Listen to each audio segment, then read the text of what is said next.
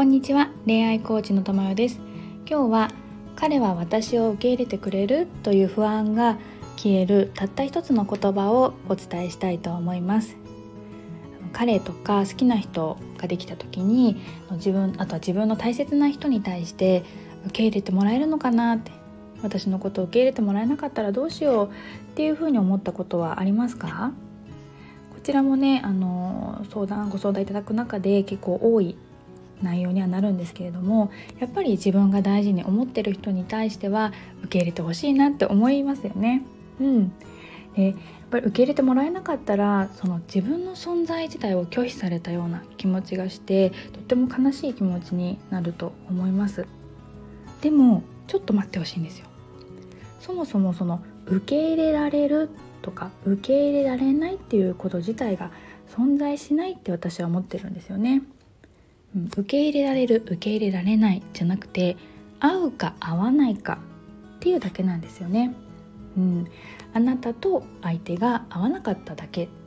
ね、やっぱりもちろんその人間合う合わないっていうのはあると思うんですよもう彼とかだけじゃなくてあの友達とか会社の人もそうだし正直その家族とかね親と合う合わないっていうのもあると思うんですよね。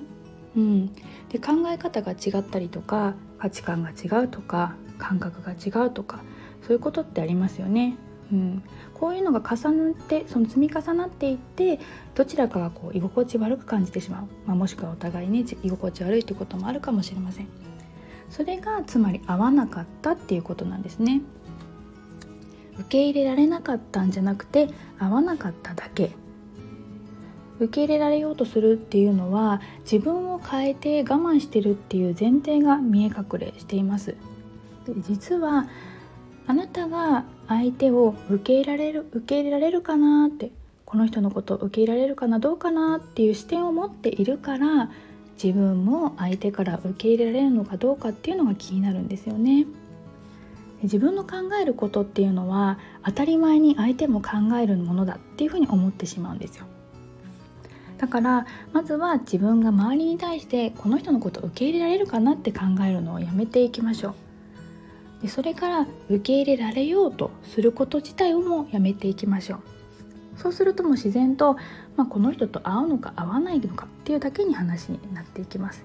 でもう会わないものは仕方ないですからね。うん。この人と会わないなって思うことはもう仕方がない。だから受け入れられるかどうかっていうことを怖がらないであのあなたがこう受け入れられないっていうこと自体はないので、うん、そう。だから拒否されるっていうこともないんですよね。合うか合わないかっていうただの相性の話なので、うん、受け入れられるかなってこう普段不安に思っている人は彼とまあ合うのかな合わないのかな、うん、合わなかったのかなっていうふうに言葉を変える発想の転換をすることで気分が楽になると思います。今日はここまでです。